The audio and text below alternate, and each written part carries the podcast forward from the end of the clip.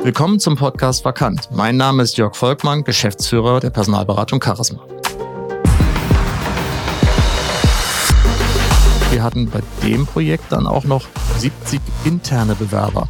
Wir sind in der Konsumgutindustrie zu Hause, das schon seit über 30 Jahren. Das heißt, wir haben uns ein Netzwerk dort aufgebaut und auch ein Renommee.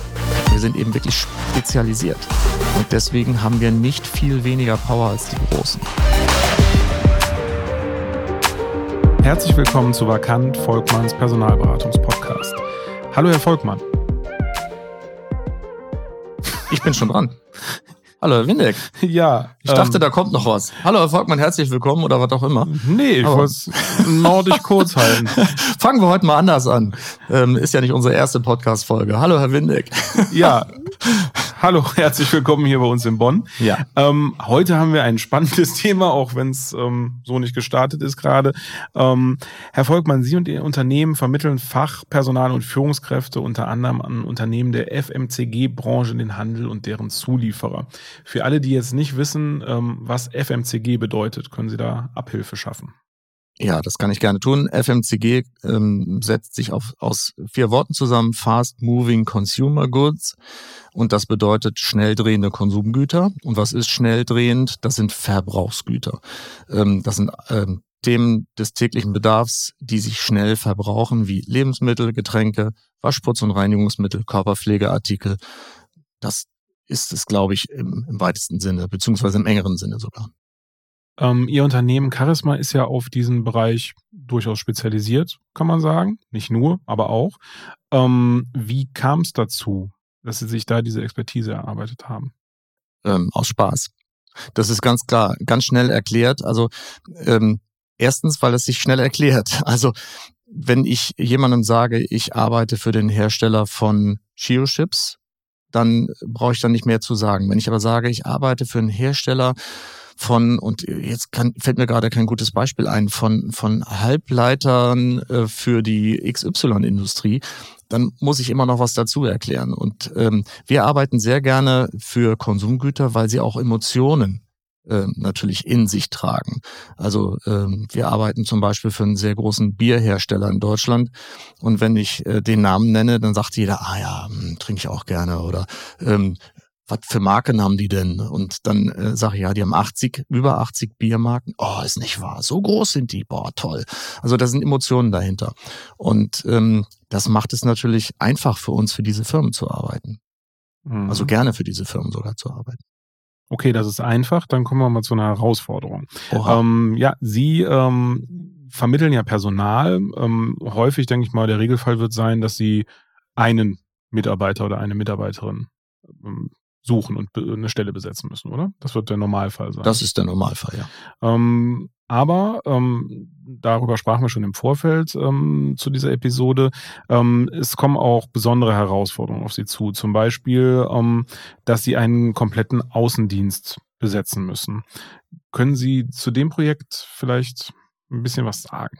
Ja, das, das wird jetzt ein Monolog. Insofern, wenn Sie mich da irgendwann stoppen, dann machen, machen Sie es ja, ja, voller Inbrunst und mit Full Stop. Immer. Ähm, ja, ähm, ein, ein großes Projekt, was mir so ad hoc einfällt, ist ähm, ein Projekt bei einem Frisch, Frischartikelhersteller. Also gekühlte Artikel, die Sie in der Kühltheke finden, ein sehr bekanntes Unternehmen. Ähm, ich bleibe jetzt mal im Bereich Käse zum Beispiel. Ähm, diese Firma hat in Deutschland den Vertrieb umstrukturieren wollen. Das heißt, man hatte in Deutschland bestimmte Gebiete, die man mit eigenem Personal schon betreut hat, aber viele weiße Flecken, die nicht so ganz weiß waren, denn dort hat man äh, mit Dienstleistern zusammengearbeitet, mit Agenturen.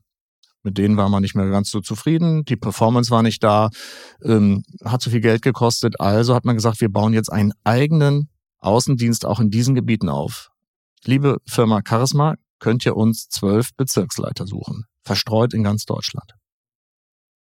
Das ähm, war ein sehr großes, langwieriges äh, Projekt. Da kann ich gerne ein bisschen mehr drüber erzählen, wenn ich konkrete Fragen bekomme. Ja, da soll es nicht dran hapern.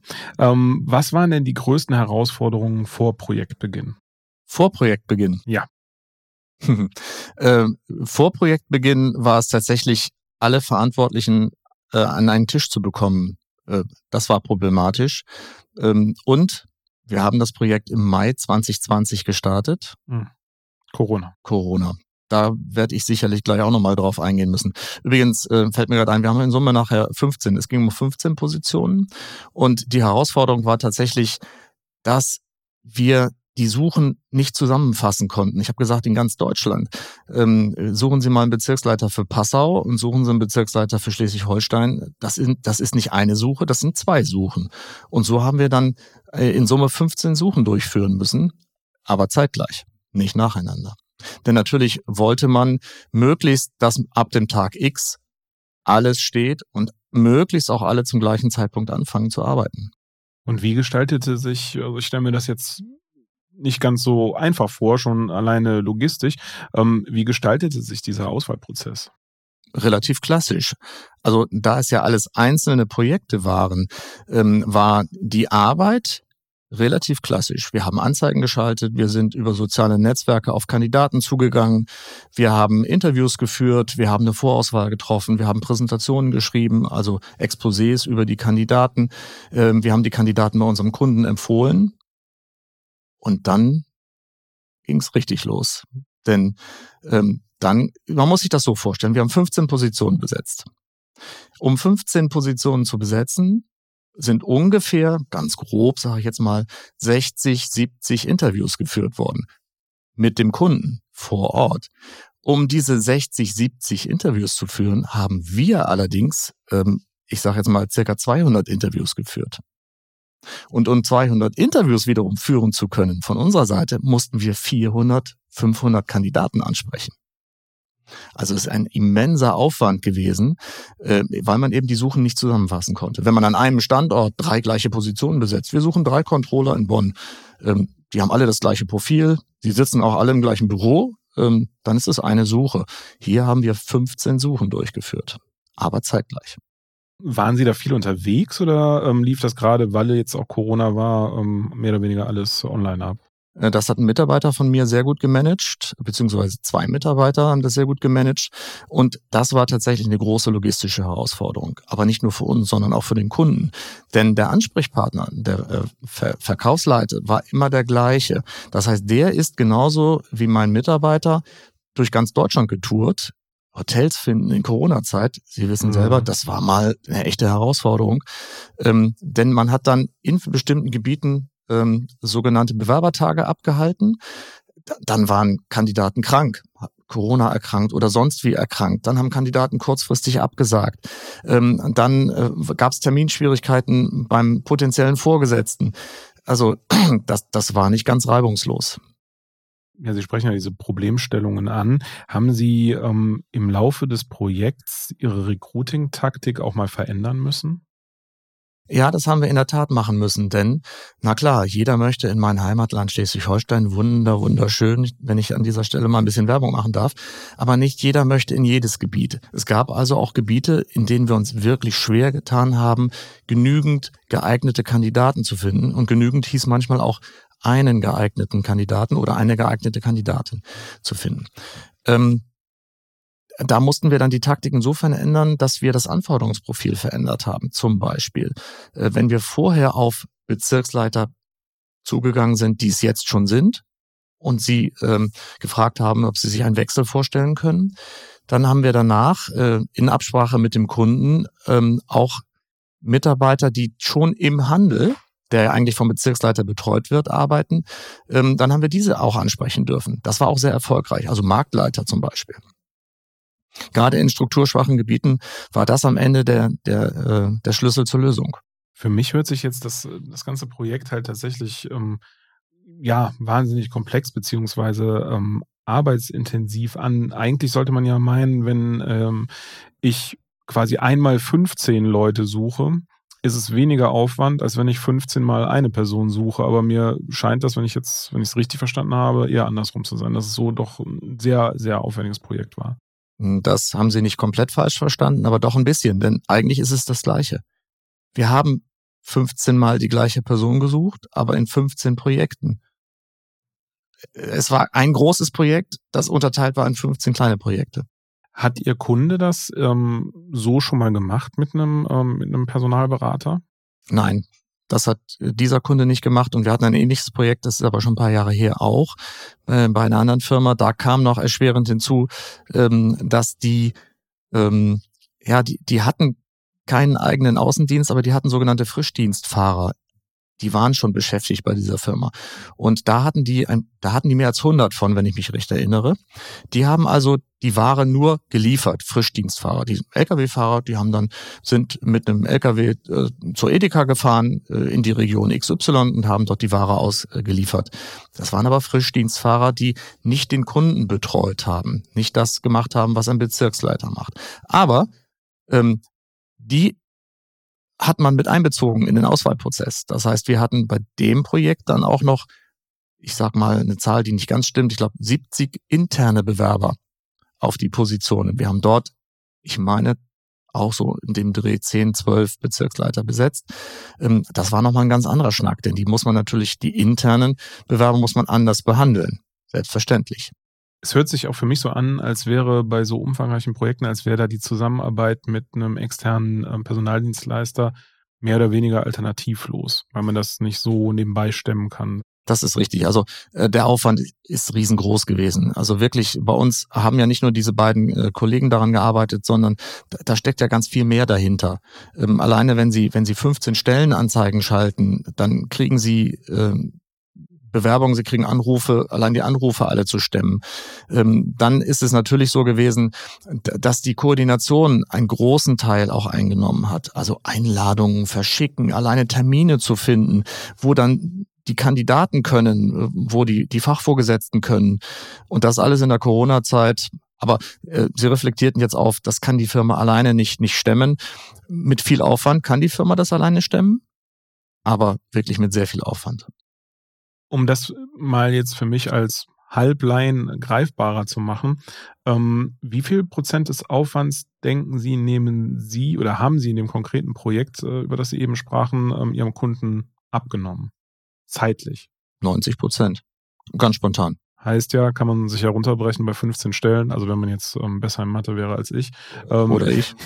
Ist im Prinzip der Aufwand von, von zwei Besetzungen, ne, ungefähr einer, zwei Besetzungen. Ganz dünnes Eis, auf das wir ja, uns ja, da be gut, bewegen aufgrund der Mathematik. Aber, aber natürlich, dafür werden wir dann ja auch bezahlt.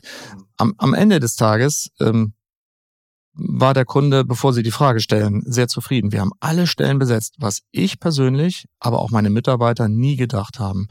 Ja, dass wir alle, Bestell alle, alle Positionen am Ende besetzen, hätte ich nie gedacht. Also der Kunde war sehr zufrieden, auch mit dem Management, weil die ja auch gesehen haben, was da für Arbeit dahinter steckte.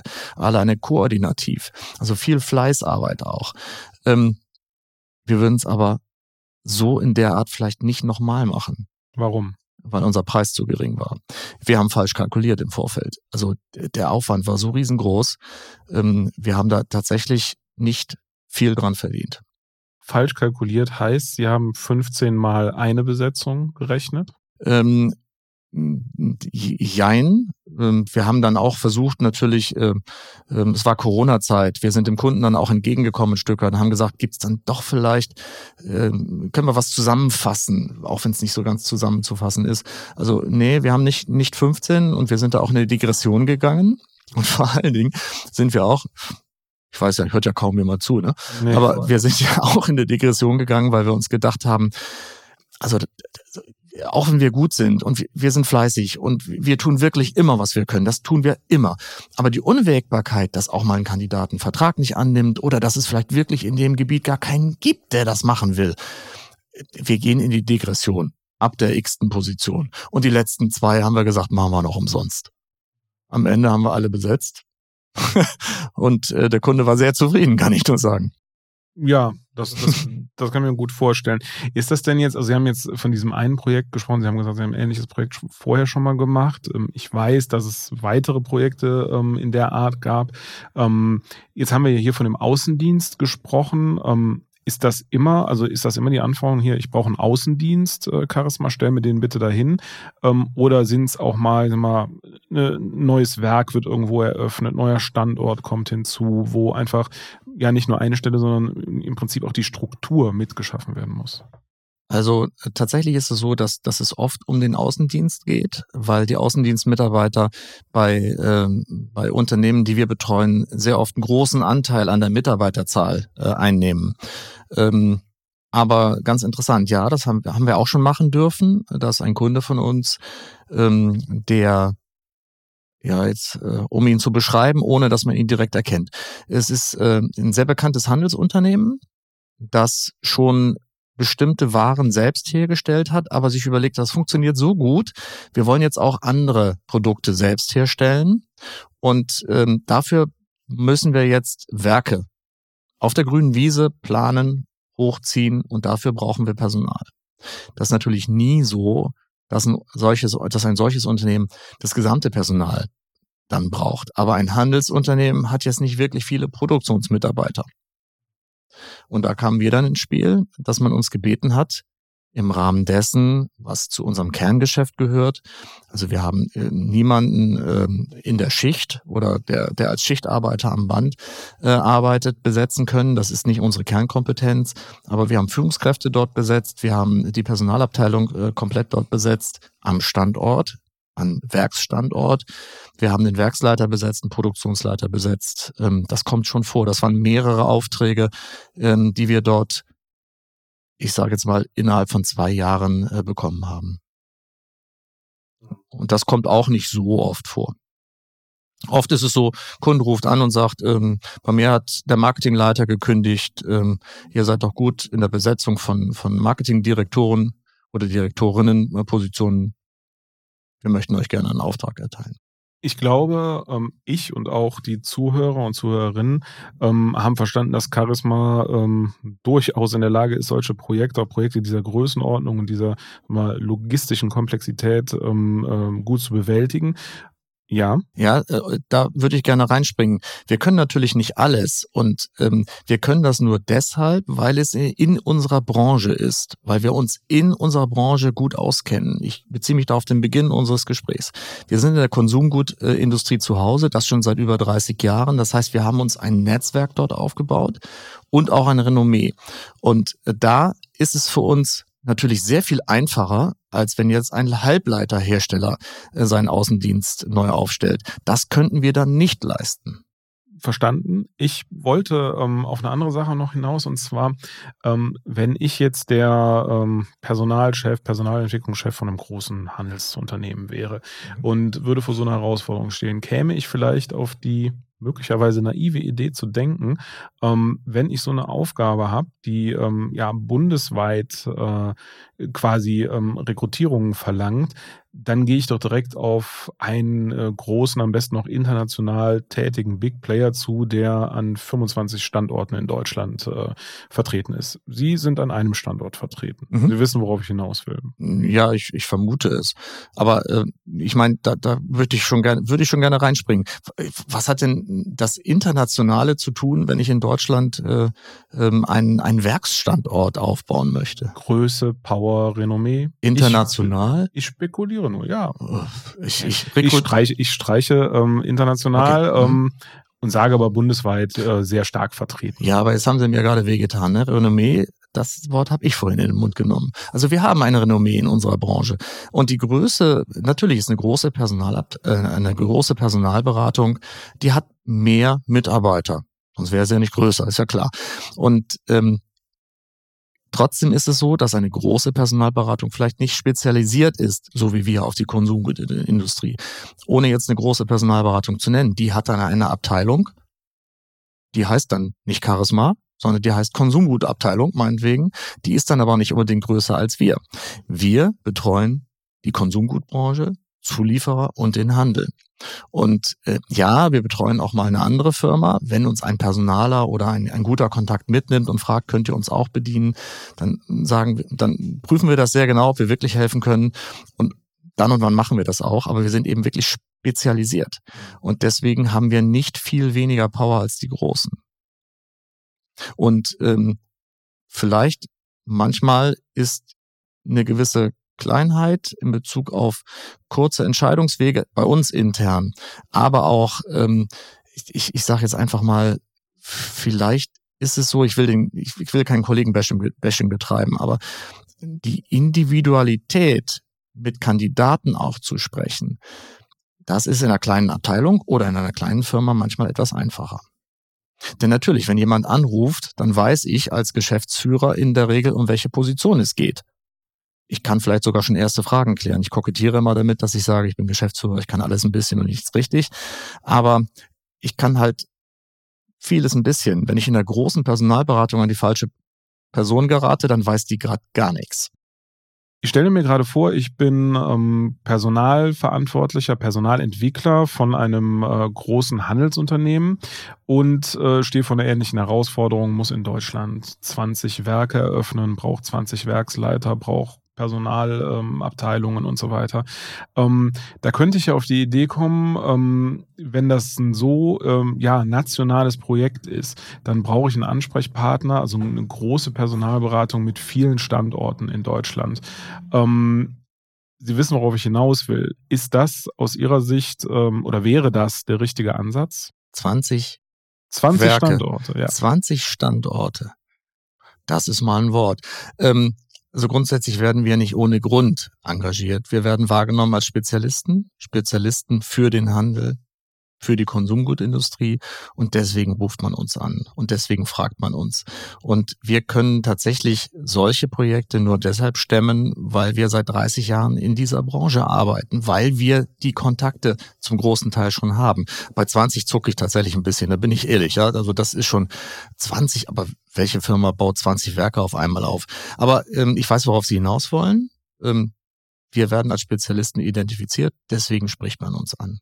Und über unsere Bewunderer, also wir haben keine Marktbegleiter, wir haben Bewunderer, ähm, rede ich da hm. gar nicht. Nein, es war ein Scherz. Es gibt andere Personalberatungen, die machen auch einen guten Job, keine Frage. Und die werden dann halt wegen anderer Themen angerufen.